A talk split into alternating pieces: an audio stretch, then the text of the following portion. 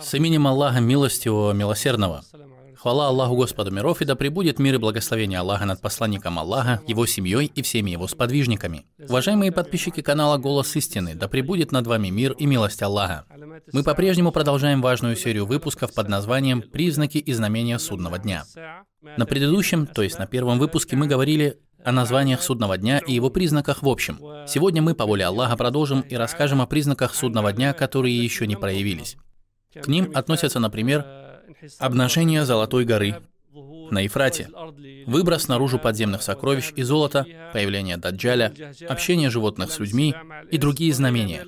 Сегодня у нас в гостях уважаемый доктор и шейх Умар ибн Абдуль-Азиз Аль-Курейши, бывший директор факультета сравнения религий и мазхабов при Азгаровском университете. Добро пожаловать, уважаемый доктор. Да пребудут над вами приветствия Аллаха. Уважаемый доктор, в первом выпуске данной серии мы говорили о судном дне в общем, затем о его признаках, названиях и их значениях. Также мы вкратце упомянули признаки судного дня, которые уже появились. Что интересует нас в данной серии и о чем мы хотели бы рассказать, и мы дадим вам возможность бегло рассказать о них, упоминая их на свое усмотрение. Так это признаки судного дня, которые еще не проявились. С именем Аллаха, и да благословит Аллах и приветствует посланника Аллаха, его семью и всех его сподвижников, и тех, кто последовал за ним. Затем, Приветствую вас и всех зрителей приветствием ислама, благословенным и хорошим приветствием от самого Аллаха. Ассаляму алейкум рахматуллахи ва баракату. После предисловия о признаках судного дня и разделения их на малые и большие признаки, как об этом говорят большинство ученых этой умы, я сказал большинство, а не все, потому что некоторые ученые делят их по-другому. И говорят, что есть еще и средние – есть малые, средние и большие. Малые, средние и большие. Три вида. Да, но более известное и распространенное мнение, что есть малые и большие признаки судного дня. Только два вида. Да. Если говорить о средних признаках, то это появление Махди со всеми вытекающими последствиями его появления. Как независимый период между ними. Да, как независимый период между малыми и большими признаками, учитывая важность данного события и его значимость. Это значит, у нас будет долгий разговор о Махди по воле Аллаха. По воле Аллаха. В этом и заключается секрет деления признаков судного дня на малые, средние и большие. До сих пор были только малые признаки, и мы в ожидании больших признаков. То есть в конце малых признаков. Которые еще не проявились до сих пор. Это то, что мы подробно разберем по воле Аллаха. Да, ученые разделили малые признаки судного дня на два вида. На два очевидных вида. Признаки, которые уже появились. И которые не проявились, да. Да, и признаки, которые еще не появились. Если следить за признаками судного дня, которые начались с приходом нашего пророка, алейхиссалату вассалям, и расколом Луны при его жизни и его смертью, это уже три признака судного дня, связанные с жизнью пророка, саллаллаху алейхи вассалям, то есть которые произошли во времена пророка, алейхиссалату вассалям. Да. И следить за тем, что произошло после него, саллаллаху алейхи вассалям, во времена правления праведных халифов, в ушедшие века и прошлые времена, то можно заметить, что за это время появилось очень много малых признаков судного дня, которые в общем составляют почти 90% из всех признаков судного дня. Из всех признаков? Да, из всех признаков. Так как наш разговор будет сосредоточен на признаках, которые еще не появились, то начнем с благословения Аллаха. Но мы должны указать уважаемым зрителям, что будем приводить хадисы, в которых упоминается больше, чем один признак. Если в хадисе говорится только об одном признаке, то мы просто скажем, что он появился или не появился. Но если в хадисе упоминаются несколько признаков, то нам необходимо будет сказать, какие из них уже появились, а какие еще нет. В одном хадисе как появившиеся, так еще и не появившиеся. Совершенно верно. Да. Свой разговор я начну с хадиса, который будет подобием радостной вести и укажет на важность упомянутого в нем признака и станет примером на разделение признаков на появившиеся и не появившиеся. Это хадис пророка, саллаллаху алейхи вассалям, Поистине период пророчества среди вас продлится столько, сколько того пожелает Аллах. Затем Аллах прекратит его, и будет праведный халифат по методу пророчества. и он продлится столько, сколько пожелает Аллах, и затем Аллах прекратит его. Прекратит его, если пожелает. Затем правление будет передаваться по наследству, и продлится это столько, сколько пожелает Аллах. Затем Аллах прекратит его. Затем будет тирания или тираническое правление. И продлится оно столько, сколько пожелает Аллах. А затем Аллах прекратит его. Затем снова будет праведный халифат по методу пророчества. После этих слов пророк, саллаллаху алейхи вассалям, замолчал. Саллаллаху алейхи вассалям. Перед нами очень важный хадис, в котором упоминается признак судного дня, более того, несколько признаков судного дня. Вдобавок ко всему, он несет в себе важную радостную весть. Признаки, которые уже появились, нам следует только указать на них, но не разбирать. Итак, в хадисе говорится, что период пророчества среди вас продлится столько, сколько того пожелает Аллах. Затем Аллах прекратит его. Аллах уже прекратил и завершил его, послав своего пророка Мухаммада, саллаллаху алейхи вассалям. Саллаллаху алейхи вассалям. И всякое утверждение о пророчестве после него – ничто иное, как заблуждение, ложь, клевета и неправда. И последним, Да. кто утверждал, что он пророк, был Наш'ат. Наш'ат Маджди Ан-Нур Да, из Бейрута. Он объявил себя пророком. Он последний из тех, кто утверждал, что является пророком. это признак судного дня, возможно, предшествующий пришествию Даджаля, Субханаллах. потому что пророк, саллаллаху алейхи вассалям, сказал, «После меня явятся 30 даджалов». Так приводится в одной из версий хадиса. В другой версии он, алейхи салату вассалям, сказал, «Приблизительно 30 даджалов». Каждый из них будет утверждать, что он пророк, или будет претендовать на пророчество, но после меня не будет пророков.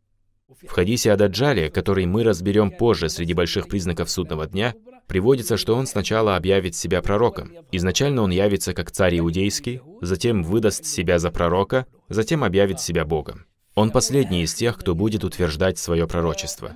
Я думал, что все 29 самозванцев уже появились, и мы ждем последнего. Но тут появился этот помешанный. Субханаллах азим. Люди цепляются за что попало, а политике выгодно занимать общественное мнение чем угодно. Большинство людей насмехались над ним. Разумеется, он даже не заслуживает, чтобы о нем говорили. Но слова пророка, саллаллаху алейхи вассалям, «Поистине период пророчества среди вас продлится столько, сколько того пожелает Аллах, затем Аллах прекратит его», указывают на то, что пророчество завершилось. И что после него не будет пророков. Да, пророк, саллаллаху алейхи вассалям, сказал, «Я последний из пророков». Конечно же, одним из одновременно смешных и плачевных случаев был случай с появлением Мирзы Гулям Ахмада, Аль-Кадияни, который объявил себя пророком. Когда ему сказали, что печатью пророков был Мухаммад, саллаллаху алейхи вассалям, он ответил, что он печать посланников. Но послание является частью пророчества. Он хотел отличиться, чтобы его не разоблачили. Совершенно верно. Он не знал подробностей, потому что он был не араб. Если закрыта дверь пророчества, то откуда может появиться послание? Потому что все посланники являются пророками, но не все пророки являются посланниками. И если пророк, саллаллаху алейхи вассалям, сказал, что он печать пророков, то это значит, что после него не может быть печати посланников. Суть в том, что пророк, саллаллаху алейхи вассалям, сказал, «Поистине период пророчества среди вас продлится столько, сколько того пожелает Аллах. Затем Аллах прекратит его, и будет праведный халифат по методу пророчества». Пророк, саллаллаху алейхи вассалям, в других хадисах разъяснил, что халифат после него будет длиться 30 лет. Естественно, рафидиты, да воздаст им Аллах должным образом, утверждают, что праведный халифат был только во времена Али, да будет доволен им Аллах, считая его наследником пророка. Завершается на Али. Они считают, что халифат начался с правления Али и затем продолжится среди его потомков. Как это? Ведь пророк, саллаллаху алейхи вассалям, сказал, праведный халифат после меня будет длиться 30 лет. Правление Абу Бакра длилось два года, приблизительно. Затем более 10 лет правил Умар. Затем правил Усман приблизительно 13 лет. Затем Али пять с половиной лет. В итоге получается 29 с половиной лет. Затем пришел Хасан и завершил праведный халифат своим правлением, которое длилось полгода. После этого он передал свою власть Муауи, чтобы прекратить кровопролитие. Тот год стал известен как год собрания. Так началась третья стадия. Затем правление будет передаваться по наследству. Будут династии. Это проявилось в форме государств. Таким образом, появились разные государства, например, Амиядское государство, Но они имели полную власть над мусульманами в те времена. да, и продолжалось до Османского халифата, Османского.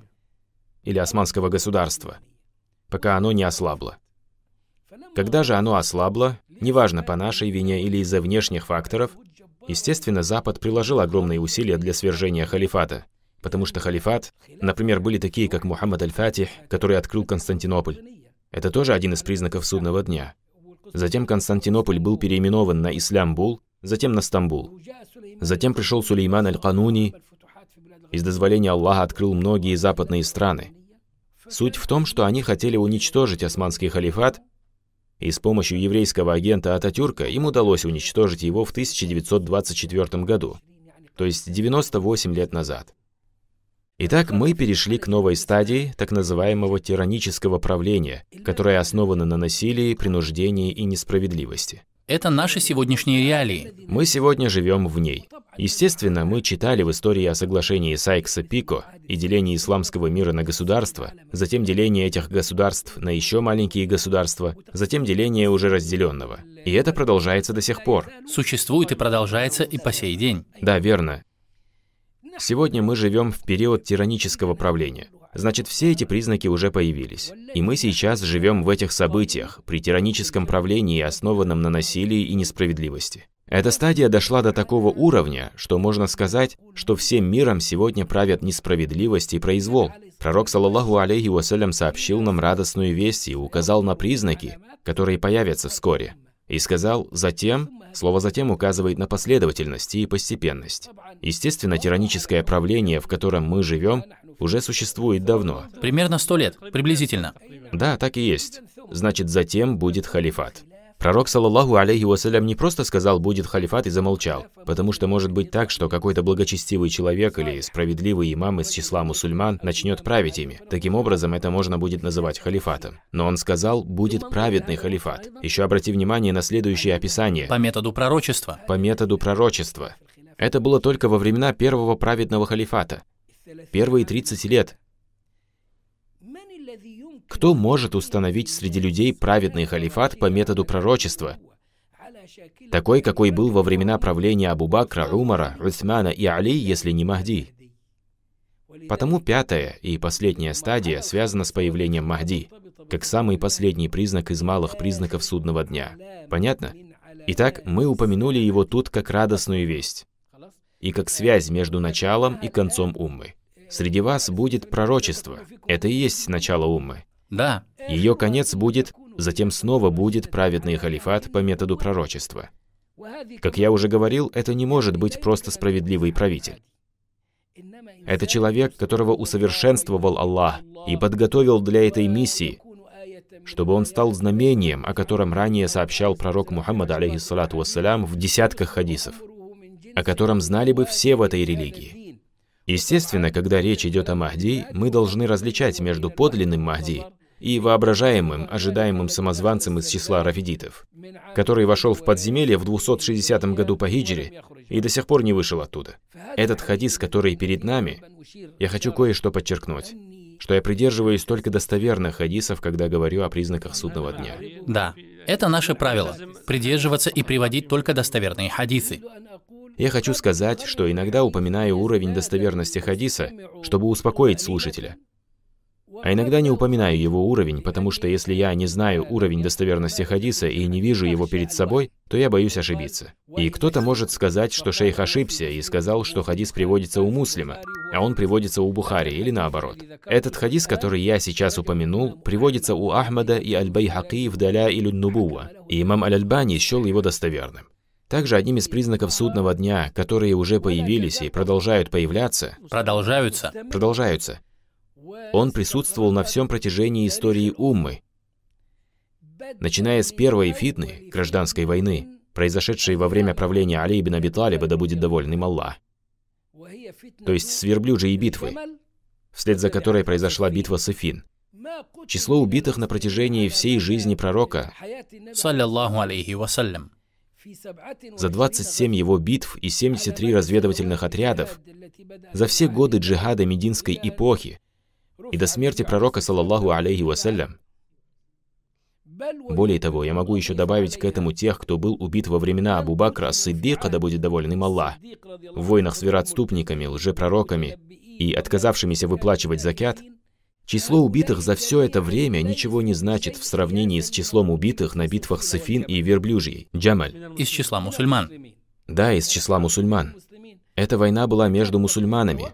Открытия почти прекратились, потому что мусульмане начали убивать друг друга. Это слова пророка, саллаллаху алейхи вассалям. Судный день наступит, когда появится много сумятицы. Его спросили, а что значит сумятица у посланника Аллаха? Он ответил, убийство, убийство. Хадис приводится у муслима. Естественно, все началось с битв Суфин и Джамаль и продолжилось под так называемыми крестовыми походами, которые продолжаются по сей день. Да. Приводится, что один из современных крестоносцев пнул ногой могилу Салахуддина и сказал, «Вот мы вернулись опять, Салахуддин». А другой сказал, «Сейчас завершились крестовые походы». Я же скажу вам, что эти походы еще не завершились. Буш объявлял крестовый поход против стран залива. Конечно же, убийства продолжаются до сих пор. И прежде чем говорить о сегодняшнем положении, я хотел бы указать на то, что произошло во времена крестовых походов. И на войнах с татарами тоже было много убийств. Большое число убитых мусульман. О Аллах, как много убитых мусульман. Сотни тысяч убитых. Сотни тысяч убитых во время нашествий татарского ига. Также в крестовом походе против мечети Аль-Акса за всего лишь один день они убили 70 тысяч мусульман. За один день они убили 70 тысяч. Собранные тела убитых выглядели как возвышенности, горы или холмы. Затем их сожгли, и так далее, и так далее. И это с их слов, как они сами описывают события крестовых походов. Лошади ходили в крови мусульман в крови мусульман. Она была им по пояс, по живот, и местами доходила до верхней части их шеи. Да, по шее. Да, а сейчас давайте вернемся в настоящее время. Естественно, если приводить примеры не из мусульман, то сколько миллион людей умерло за обе мировые войны? Где-то приблизительно 20 миллионов. Да, на одной войне 14. На второй приблизительно 7 или больше. Затем посмотрим на то, что сегодня творится в странах мусульман. Неважно, по нашей причине или по причине других. Представь себе, сейчас иракцы воюют друг с другом. Сунниты с шиитами. И не видно даже конца этой войне. Война, которая продолжалась в Сирии 10 или 11 лет. Это в Сирии. Йемен и то, что происходит там в последние годы, и со стороны мусульман, как это очевидно. Все началось с Саудии, к которой присоединились Эмираты, и хуситы изнутри, преподносящие себя как потомки пророка. Естественно, они, как шииты, воюют против Ахлю-Сунна на религиозной почве. Это такая религия у них. Значит, убийства продолжаются до сих пор.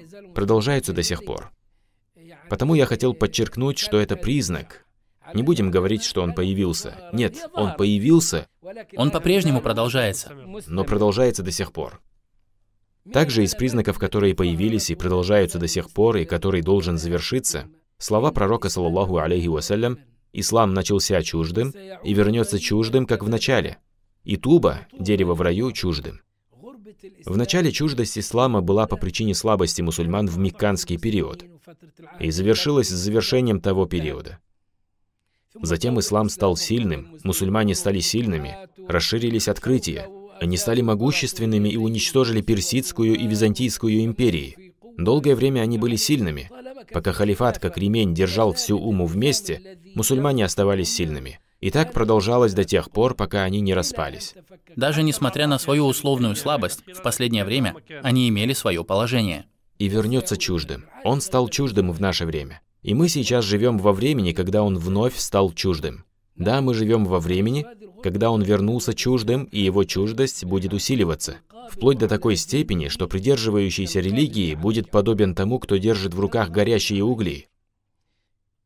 Оставшиеся признаки судного дня, если брать другие версии хадиса, то в них приводится еще один признак, который не появился еще. Когда пророк, саллаллаху алейхи вассалям, говорит «и вернется чуждым», то давайте обратим внимание на его слова. Пророк, саллаллаху алейхи вассалям, говорит, что он вернется чуждым, а не завершится. Многие, читая данный хадис, понимают, что он станет чуждым и завершится. Ислам начался чуждым и вернется чуждым, как в начале, что он завершится чуждым. Пророк, саллаллаху алейхи вассалям, не сказал, что он вскоре завершится. Он сказал «вернется чуждым». Слова «вернется чуждым» указывают на возвращение. Возвращение состояния чуждости. Чуждость проходит две стадии. Стадия слабости, в которой мы сейчас находимся, и стадия усиления, которую мы ожидаем. Стадия слабости, в которой мы сейчас находимся. Мы сейчас находимся в ней. И ожидаем стадию обострения этой чуждости, которая вернется. Начнется она с появлением группы людей, которая имеет особые качества. Пророк, саллаллаху алейхи вассалям, сказал о них, «Туба, дерево в раю чуждым». Посланника Аллаха, саллаллаху алейхи вассалям, спросили, «А кто такие чуждые?» Пророк, саллаллаху алейхи вассалям, упомянул их качества, которые имам Ибн Каим собрал в своей небольшой ценной книжке под названием «Туба чуждым». Это часть книги Игасатуль Ляхафан Мим Масаиди Шайтан, но распечатана отдельно. Он собрал в ней все версии хадиса и сказал, «Туба, дерево в раю, чужды». Его спросили, а кто такие чуждые, о посланник Аллаха? Он ответил, «Те, кто исправляет то, что испортили люди». Обычно растленное общество не причиняет особого вреда праведным людям, так как оно страдает только от праведных людей, которые исправляют других. Иначе говоря, простой праведный человек не беспокоит растленное общество. Если он живет сам по себе, не запрещает другим порицаемое и не повелевает им благое. Как те, которые поклоняются Аллаху в мечети, молятся, читают азкары, уединяются, подобно суфистам. Поэтому они хотят, чтобы распространялся именно исламский суфизм. Они хотят распространить его. Потому что это праведные люди, но не те, кто исправляет других. Им не нужны такие. Пророк, саллаллаху алейхи вассалям, не описал чуждых людей в исламе только тем, что они являются праведными людьми. Но он, алейхиссалату вассалям, сказал, что эти люди, которые исправляют то, что испортили люди, значит, они изначально праведные люди. К тому же они еще исправляют то, что испортили люди. А кто такие чуждые, о посланник Аллаха? Он ответил, те, кто исправляют то, что испортили люди. Затем сказал, те, кто будет оживлять мою сунну, когда моя умма начнет разлагаться. Он, алейхиссалату вассалям, сказал, это небольшая группа праведных людей среди большого числа нечестивцев. Среди большого числа нечестивцев. И тех, кто противостоит им, будет больше, чем тех, кто следует за ними. В пятой версии пророк, саллаллаху алейхи вассалям, сказал, они чужие среди своего народа. А в другой версии приводится «очищающиеся среди своего народа». Чуждые значит очень малое количество людей. В каждой семье можно найти два или три человека, которые прошли через исламское пробуждение. Имеется в виду через пробуждение по методам пророчества. Да, очищающиеся значит те, кто очищается. И шестая версия хадиса растолковала эту версию. В ней приводится «они те, кто убегают со своей религией». Аллах соберет их вместе с Иса ибн Марьям, а сейчас, любимый мой брат, посмотри на количество людей, которые избегают со своей религией со всех концов мира. Со всех стран мира есть такие, кто бежит со своей религией. Иногда они находят безопасность только в странах неверия. Да, верно, к сожалению. Таких часто можно встретить в Канаде, Америке и Европе. Большое количество таких людей есть и в Турции, которую считают, что она приютила у себя террористов. Между ней и другими странами идет борьба, и экономическая война по причине того, что она приютила многих, кто приехал туда, спасая свою религию, или выражая протест против системы своей страны, недовольствуясь несправедливостью в ней. Значит, чуждость религии – один из признаков судного дня, которые уже появились и останутся до тех пор, пока не появится победоносная группа, которая придерживается пути Ахлю Сунна Валь Джамаа, описанная спасшейся группой. То есть последователи Махди, да будет доволен Аллах им. Именно их имел в виду пророк, саллаллаху алейхи вассалям, когда сказал, Иудеи разделятся на 71 течение, христиане разделятся на 72 течения, и моя умма разделится на 73 течения, которые будут все в огне, кроме одной. Его спросили, кто же они? Он ответил, те, кто следует тому, чему следую я и мои сподвижники сегодня. Так приводится в одной версии. В другой же говорится, придерживаются джамаата. Потому я говорю, что термин «ахлю сунна валь джамаа» взят с этого хадиса. В данном хадисе также приводится признак судного дня, который длится на протяжении протяжении всей истории Уммы. В смысле, что первая вошедшая в огонь и погубленная группа — это группа лицемеров, которые внешне притворялись верующими, скрывали свое неверие. Они вели себя как мусульмане, и пророк, саллаллаху алейхи вассалям, обращался с ними как с мусульманами. Это школа Абдуллаха ибн Убай ибн Салюля. Вторая школа лицемеров – это школа Абдуллаха ибн Саба, который восстал против нашего господина Усмана, да будет доволен им Аллах, осадил его и после этого убил. Он же стоял за смутами, которые распространились во времена Али, да будет доволен им Аллах. Смута во времена Али привела к обращению за решением, которое привело к появлению хариджитов, в результате чего появились муржииты. В то же время появились кадариты и джабриты. Затем появилась группа, которая отдалилась от всех этих смут и прославилась своим тасауфом. Был убит Хусейн в Кербела, и появились шииты, впоследствии превратившиеся из шиитов в рафидитов. И до наших дней появляются серии новых течений, и по сей день мы слышим о появлении новых течений. О появлении новых течений. В своих книгах говорил о многих течениях, но в то время еще не было течения хабашитов. Еще четверть века тому назад, когда я писал свою книгу, не было хабашитов. Также не было мадхалитов. Не было группы Даваиш. Возможно, была уже группа такфиристов у нас в Египте в начале 70-х годов. Я написал о ней свою книгу «Шубухатут такфир», которая была темой моей диссертации на степень магистра. Течения продолжают развиваться и появляться. Признак судного дня, который продолжается по сей день, это наличие течения Ахлю Сунна валь Джамаа. То есть одно течение существовало с первых дней истории ислама, и его возглавлял пророк, саллаллаху алейхи вассалям. После него его возглавляли сподвижники и последователи его сподвижников, то есть лучшие поколения. Затем те, кто следовал за ними до судного дня. Это и есть Ахлю Сунна валь Джамаа. Все, кто придерживается этого пути, относятся к Ахлю Сунна валь Джамаа. Из признаков, которые мы видим сейчас, то есть относятся к тем, которые уже появились и продолжаются до сих пор, признаки, приводимые в хадисе Хузаифы, да будет доволен им Аллах.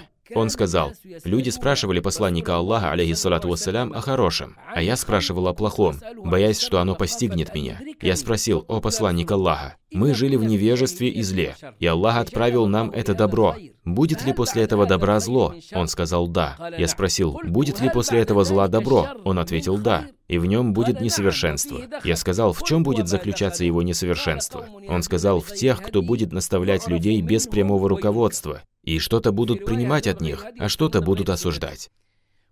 Я сказал, а будет ли после того добра зло? Он сказал, да, те, кто будет призывать людей у дверей ада. Думаю, сегодня их открыто можно увидеть на всех экранах. Те, кто призывает людей у дверей ада, они введут в огонь того, кто ответит им. Я сказал ему, о посланник Аллаха, опиши нам их. Он сказал, они из нас, то есть из нашего народа, и разговаривают на нашем языке то есть не иностранцы. Я сказал, что прикажешь мне делать, если я настигну их? Он сказал, придерживайся джамаата и их имама. Эта стадия уже прошла. Я сказал, а если у них не будет ни имама, ни джамаата? Как у нас сегодня. Да, как у нас сегодня. Он сказал, тогда отдались от всех течений, даже если тебе придется держаться зубами за корни деревьев и умереть в таком состоянии. Это реальность. Реальность, в которой мы сегодня живем. Безусловно, это появилось давно, Стоило обратить на него внимание, чтобы зритель различал признаки, которые уже появились, но при этом продолжаются и представляют собой реальность, в которой мы живем. То есть это не прошлое, которое уже закончилось. Это сегодняшняя наша реальность. И слова пророка, саллаллаху алейхи вассалям, Поистине Аллах в начале каждого столетия отправляет в уму того, кто возрождает эту религию. Этот признак уже появился и не появился еще. Он появился по истечении первых сто лет в лице Умара ибн Абдуль-Азиза, праведного халифа, которого считают пятым праведным халифом. Об Умаре ибн Абдуль-Азиз аль-Умави известно, что он пятый халиф. Это не так. Но он прославился этим. Почему? Потому что он повторил историю Умара, повторил историю четырех праведных халифов. На самом деле, пятым праведным халифом является Хасан ибн Али, да будет Аллах доволен ими обоими. Умар ибн Абдуль-Азиз был первым реформатором потом имам Ахмад ибн Хамбаль. И в каждом столетии приходил новый реформатор. Имам Суюты написал на данную тему книгу и исследования, в которых упомянул реформаторов каждого столетия. Не обязательно, чтобы реформатор был правителем. Нет, не обуславливается, чтобы он был правителем. Их может быть несколько. В каждой стране свой реформатор. Например, ученые 20 века говорят, что реформатором в 20 веке было пробуждение. Исламское пробуждение, которое появилось в 20 веке. К имамам-реформаторам также отнесли Хасана Аль-Банна. Имам Хасан Аль-Банна – основатель партии братьев-мусульман, Ихуан. Но имам – это одно, а джамаа – это другое. Оставим и не будем говорить об этом. Я не буду вдаваться в подробности. Не будем рассматривать подробности. Также у нас в Египте был шейх Махмуд Хаттаб Ас-Субки. Он возглавлял шариатскую ассоциацию сотрудничества действующих в соответствии с книгой и сунной Мухаммада. Он также прославился тем, что был реформатором. Это было в XIV веке по хиджре, соответственно, в XX веке по христианскому летоисчислению. Шейх Мухаммад Хамид Аль-Фикхи, который возглавлял партию сторонников сунны Мухаммада, Ансару Суннатиль Мухаммадия, и распространял призыв единобожия в наших странах, тоже был реформатором. Да. Значит так, мы и сейчас ждем реформатора. Или до сих пор нам неизвестно, кто он. Он есть, но мы пока не знаем его. Или, возможно, это будет Махди. Подобно тому, как Умар ибн Абдуль-Азиз был реформатором в начале первого столетия, может, Махди будет последним реформатором перед судным днем. Вполне может быть. Значит, будет реформатор. Даже если не будет реформатора, у меня есть предположение, что если человек не достиг уровня реформатора, то хотя бы может собрать в себе многие из качеств реформатора. Как сказал пророк, саллаллаху алейхи вассалям, эти знания будут нести верные люди, заслуживающие доверия, удуль, из каждого позднего поколения, халяф.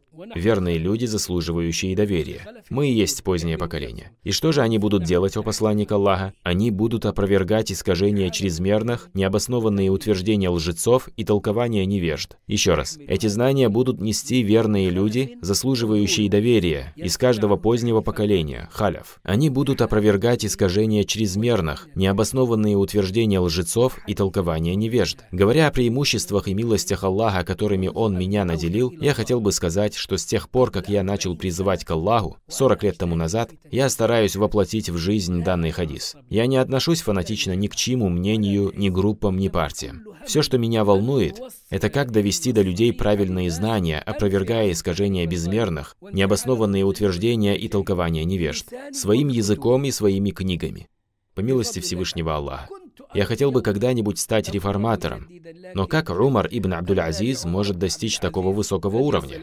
Если сравнивать с великими реформаторами и шейхами ислама, то они намного выше нас. Но даже если я не стану реформатором, то почему бы мне не нести эти знания? Как говорил об этом пророк, саллаллаху алейхи вассалям, эти знания будут нести верные люди, заслуживающие доверия, рудуль, из каждого позднего поколения, халяв. Они будут опровергать искажения чрезмерных, необоснованные утверждения лжецов и толкования невежд. По милости Аллаха, все мои книги посвящены этим понятиям.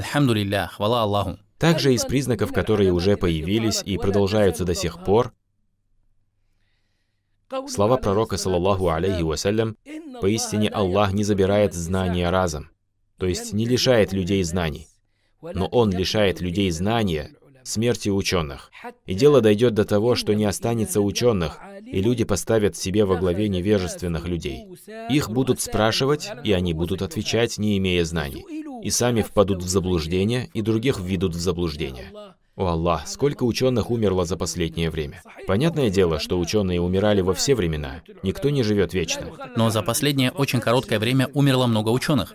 Да, умерло очень много ученых за последнее короткое время. Может, потому что у нас сейчас есть СМИ, которые превратили весь мир в одну маленькую деревню, как говорится. Новости распространяются очень быстро. Мы слышим о смерти многих ученых в Азии, Африке, во всем мире. Ужасное число. Я с трудом нахожу время, чтобы писать соболезнования близким умерших мусульманских ученых. Да, очень много. Это очевидно, к сожалению. Значит, данный признак появился и продолжается до сих пор. Слова пророка, саллаллаху алейхи вассалям, «Группа из моей уммы будет поддерживать истину, им не причинят вред те, кто оставил их без помощи, пока не свершится дело Аллаха, и они будут находиться в таком положении. Этот признак есть сейчас среди нас. Существует и продолжается, и будет продолжаться. Потому данный признак упоминается среди признаков, которые появились и продолжаются. Что это значит? Группа из моей уммы будет поддерживать истину. С дозволения Аллаха можно сказать, что здесь имеются в виду приверженцы исламского пробуждения в наше время. В общем, им не причинят вред те, кто оставил их без помощи, Посмотри, как весь мир отказался поддержать приверженцев истины. Когда люди хотели счастливой жизни, хотели восстановить справедливость в Египте, другие не поддержали их. Мусульмане первыми, еще до неверующих, отказались поддержать их и оказывали содействие тиранам против них. У нас был поджог Раби Аль-Адавия и Нахда. Поджог и резня. Мы читали о резне иудеев, но они оказались ничем в сравнении с этим. Хорошо. Сирийская молодежь восстала и хотела прекратить несправедливость, избавиться от несправедливости и идей нусайритов, которые находятся в дружеских отношениях с иудеями и так далее. Но когда началась революция, их никто не поддержал. Никто в мире не помог им. И до сих пор Башар сидит на своем стуле, и весь мир поддержал его и предал революцию. Также сторонники истины в Йемене тоже были оставлены без помощи и поддержки. Мы, сторонники истины, стараемся доносить истину до людей совсем простыми способами. Слабые возможности, отсутствие силы и отказ в помощи со стороны. Отказ в помощи со всех сторон, потому что это не та религия, которой довольствуются Запад или арабы. Арабы сейчас дружат с Западом. И стали их орудием. Не причинят им вред те, кто оставил их без помощи или противоречил им. Сегодня есть и то, и другое. До тех пор, пока не свершится дело Аллаха. Это признак, который еще не появился. До тех пор, пока не свершится дело Аллаха. Под делом Аллаха здесь подразумевается помощь Аллаха. Подразумевается победа Аллаха. Под делом Аллаха подразумевается распространение религии Аллаха во всех концах мира, как мы разъясним в следующих признаках и приведем доводы с текстами. И последнее дело Аллаха, которое свершится, это ветер, который заберет души мусульман, как душу одного человека. И это произойдет буквально перед судным днем. И судный час наступит только тогда, когда останутся худшие из людей, из признаков, которые появились и не появились.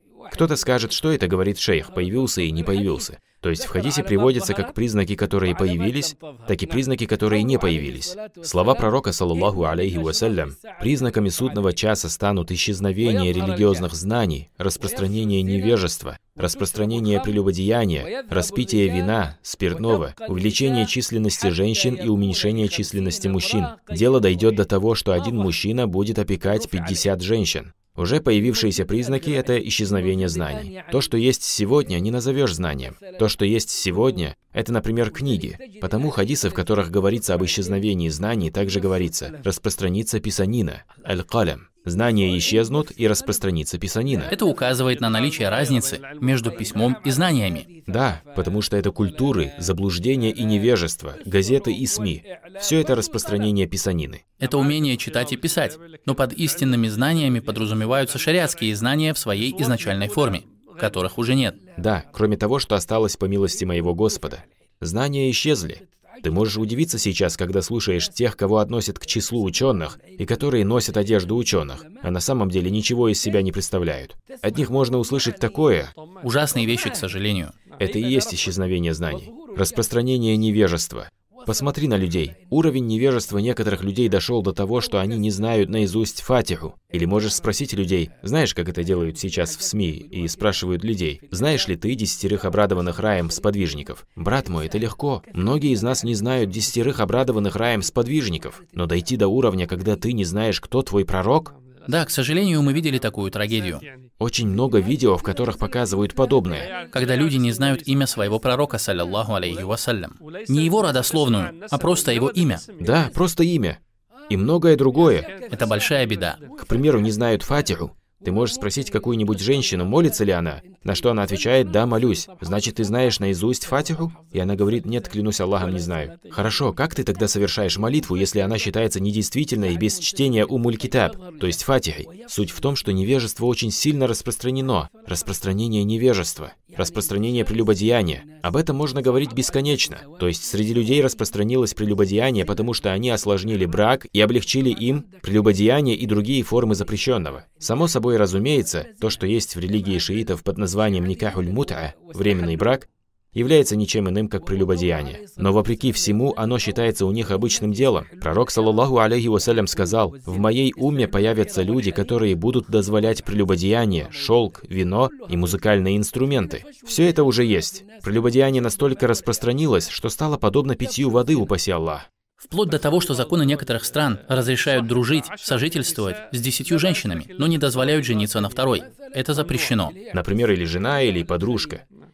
Если это вторая жена, то в тюрьму, и его ждет наказание. В тюрьму. Но если она подружка, то все нормально, и в этом нет ничего предосудительного. Подобное приветствуется и поощряется. Да, и это есть во многих странах исламского мира. К сожалению, это так. Также в законах, установленных ими, говорится, что если прелюбодеяние произошло с обоюдного согласия, то им за это ничего не грозит. Человек может понести наказание только в случае, если девушка была несовершеннолетней.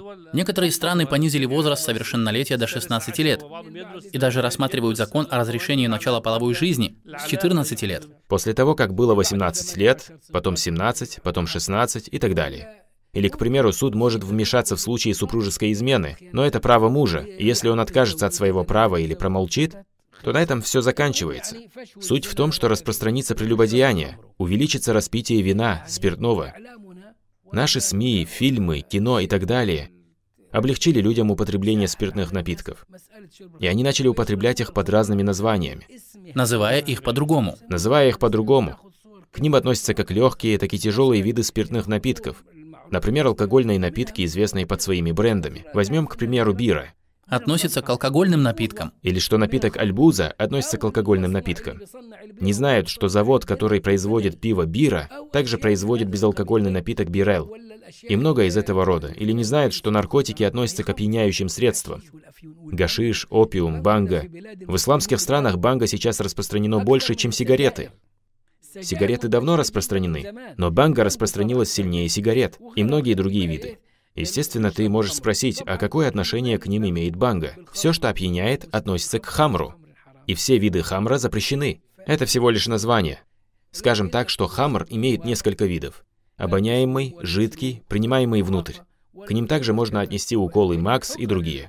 Также порошки, которые поступают нам от иудеев, например, героин и кокаин. Есть даже люди, у которых нет... Что? Их поставляют не только иудеи, А. но и из пригородов, к сожалению. Или еще скажу тебе, что сейчас некоторые люди, когда хотят опьянеть, нюхают клей или лак. Средства, которые используются для покраски. Некоторые идут на кладбище мусульман, берут черепа мертвых, размалывают их и нюхают их, как пудру или героин и кокаин и тому подобное. Уменьшение численности мужчин. Уменьшение численности мужчин уже началось, но еще не завершилось. Имеется в виду сокращение в численности. Да, имеется в виду уменьшение в численности. Если посмотреть на это буквально, то во времена Первой и Второй мировых войн число мужчин очень сократилось.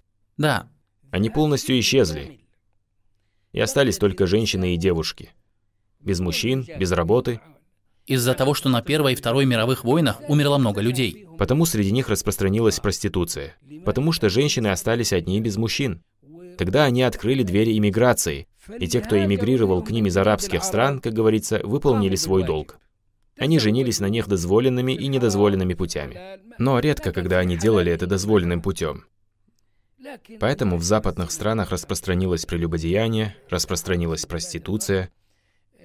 И когда им предложили решить проблему женщин, которые остаются без мужчин исламским, чистым, непорочным, благородным, целомудренным способом, и узаконить многоженство, Западная Церковь возразила и сказала, что это будет победой законов Мухаммада над законами Христа. Они не хотят применять это только потому, что это из ислама. Да, мужчины будут исчезать понемногу, понемногу до тех пор, пока не останутся только женщины. В каких соотношениях? На каждые 50 женщин будет один мужчина, который будет опекать их. Так как мы умножаем проценты на 100, то это значит всего 2%. 1 на 50 и 2 на 100. Этот признак еще не завершился, что женщин намного больше, чем мужчин. Даже сегодня, по некоторым статистикам, проведенным на мировом уровне, можно сказать, что женщин больше, чем мужчин. Но, возможно, еще не дошло до такого уровня. 50 женщин на одного мужчину – это признак, который появится непосредственно перед судным днем. Поэтому этот признак относится к признакам, которые еще не появились, и который может запоздать. Завершение признака вы имеете в виду? Да, это будет происходить постепенно, пока не дойдет до этого числа, то есть до 50. 2%. Разумеется, они сейчас говорят, так как мы вопросы, связанные со статистикой, оставили им, к тому же у нас есть такое понятие, как противоречие в статистиках. Да, в них бывает правда, ложь и авантюра. Да. Они сейчас говорят, что соотношение мужчин и женщин дошло до четырех на одного. То есть четыре женщины на одного мужчину. Субханаллах. Если они говорят правду, то для них прояснится часть той мудрости, которая приводится в словах Аллаха Субханаху Тааля относительно многоженства.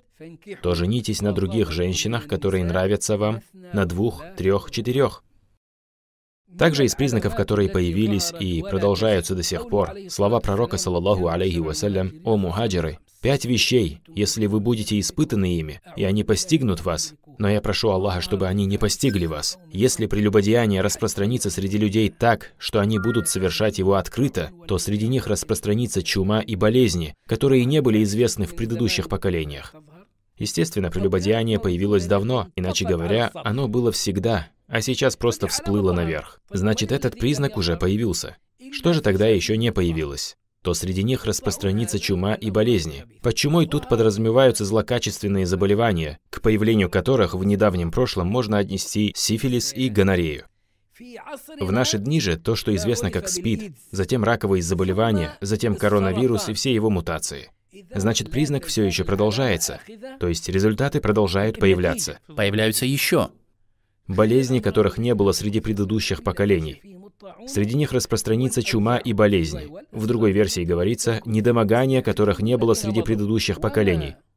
И если они начнут недовешивать на весах и недомеривать, это указывает на нечестную торговлю. На отсутствие честности в торговле. Да, верно. Если они начнут недовешивать на весах и недомеривать, то их постигнет засуха, недостаток продовольствий и тирания правителя. Голод. Сейчас они есть. Они были и раньше, но и сейчас есть и даже сильнее. Когда видишь голод в некоторых странах Африки, голод, который сейчас стоит в Йемене, то от этого становится стыдно. Если бы у мира был стыд, то ему стало бы за это стыдно. Также в Африке, Йемене, Сирии, Ираке и сейчас в Ливане. Даже бедность в Египте – это что-то. Голод убивает. Да. Удивительно, что голод стоит только в странах мусульман на которых Аллах Субханаху Ва Тааля возложил обязательный закят. Возложил его на них таким образом, чтобы выплачиваемая ими сумма покрывала потребности бедных. Потому бедные остаются без еды или одежды только из-за жадности богатых. Потому что они не выплатили то, что должны были выплачивать. Выплата закята. Если бы они платили закят с одной только вещи, с одного вида, который называется риказ, из одного вида риказ, который называется нефтью или петролем, то самые бедные мусульмане стали бы самыми богатыми людьми на свете. Но кто в мире выплачивает закят от петроля? И сколько процентов? 20. Один из моих друзей специалист по бизнес-администрированию.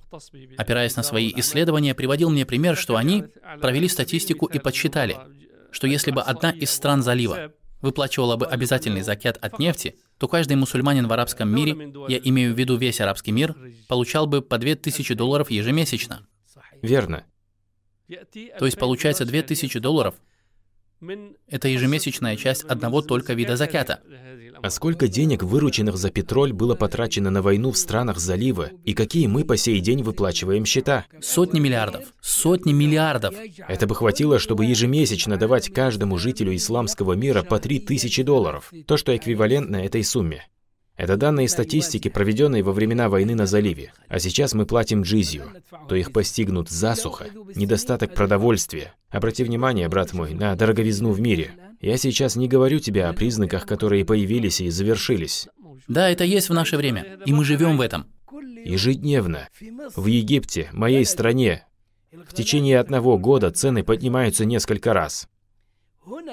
Сейчас здесь, в Турции, с тех пор, как лира и доллары начали колебаться, Каждый раз мы, заходя в магазин, видим, как повысились цены. Повышение цен. Цены иногда повышаются вдвойне. Некоторые вещи дорожают в три раза. И клянусь Аллахом, иногда становятся в четыре раза дороже, если не в пять. То, что было за пять лир, стало за 25 лир. Да. Продукты и всякие простые вещи первой необходимости в доме. Дороговизна есть и продолжается. Я уже говорил об этом, и сейчас не просто повторяюсь. Чтобы ты не сказал, шейх, это из признаков, которые еще не появились. Нет, это из признаков, которые появились и продолжаются до сих пор. то их постигнут засуха. Это и есть нищета. Во всем мире несправедливость и произвол, недостаток продовольствия и тирания правителя. Что ты можешь сказать относительно тирании правителя? О, непростой вопрос. Разве сегодня есть место в арабских странах, ну или даже в мусульманских странах, в общем, где не было бы тирании или несправедливости, где не было бы угнетенных или сбежавших с религии людей, к сожалению. Достаточно нам Аллаха, и Он лучший из покровителей. И после этого мадхалиты говорят о подчинении правителю. Самое малое в правителе – это чтобы он был справедливым имамом. Справедливый имам. Да. К сожалению, пусть Аллах поможет. Если они перестанут выплачивать закят со своего имущества, то будут лишены воды с неба. И если бы не животные, то не был бы послан дождь вообще. Вода с неба – это и есть дождь.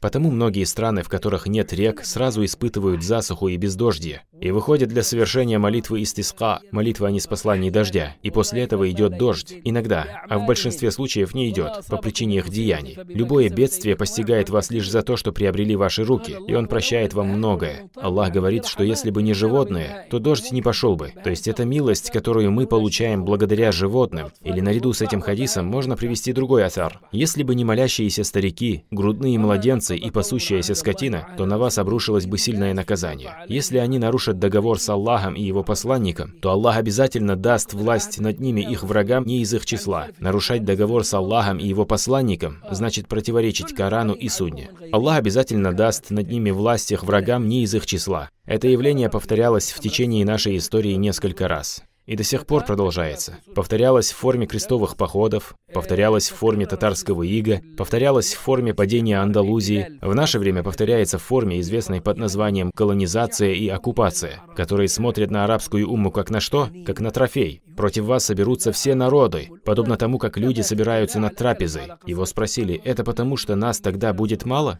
Он сказал, нет. Вас будет тогда много, но вы будете как муть в потоке и Аллах лишит сердца ваших врагов страха, а в ваши сердца вселит ваган. Его спросили, а что такое ваган, о посланник Аллаха? Он ответил, любовь к мирской жизни и ненависть к смерти.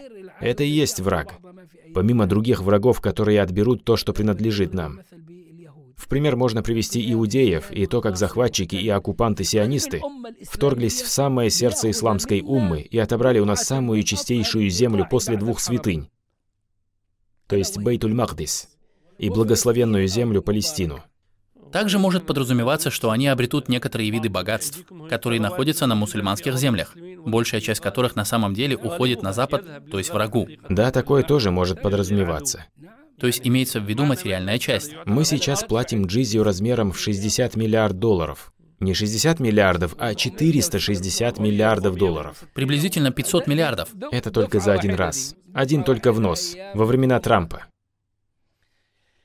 И отберут у вас нечто, принадлежащее вам. Иудеи забрали наши святыни. К тому же некоторые иудеи правят сейчас арабским миром. Да. Затем, если их правители перестанут судить по книге Аллаха, то Аллах посеет между ними вражду отменили книгу Аллаха и не судили по ней. Да, отменили книгу Аллаха и не практиковали шариат Аллаха. И Аллах посеял между ними вражду. А они будут воевать друг с другом. И это касается всех стран, партий и течений. Вражда между ними очень сильная. Уважаемый шейх, естественно, наш разговор весьма занимательный, но наше время подошло к концу. Поэтому сегодня мы ограничимся этим по воле Аллаха. В дальнейшем мы продолжим, и у нас будет серия выпусков по воле Всевышнего Аллаха, свят он и велик. Мы благодарим уважаемого шейха Умара ибн Абдулязиза за все, что он представил нам. И до новой встречи с подписчиками канала «Голос истины», если на то будет воля Аллаха. Программу для вас вел Нуруддин Галяини. Да пребудет над вами мир, милость и благодать Аллаха.